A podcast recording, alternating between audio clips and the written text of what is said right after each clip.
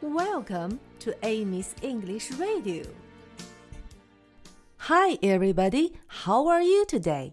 小朋友们，今天我们再来把歌词变一遍吧。看过周日视频的小朋友已经知道了，我们今天要说的是快和慢。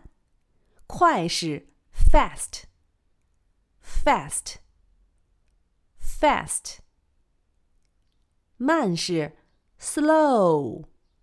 slow，slow，slow。现在我们念 fast 的时候快一点，念 slow 的时候慢一点。fast, fast, fast. Slow, slow, slow. Fast, fast, fast. Slow, slow, slow. 现在我们一起唱吧。Fast and slow, fast and slow. Fast, fast, fast, fast, slow, slow, slow.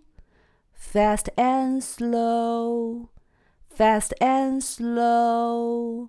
Fast, fast, fast, fast, slow, slow, slow. 再来一遍吧。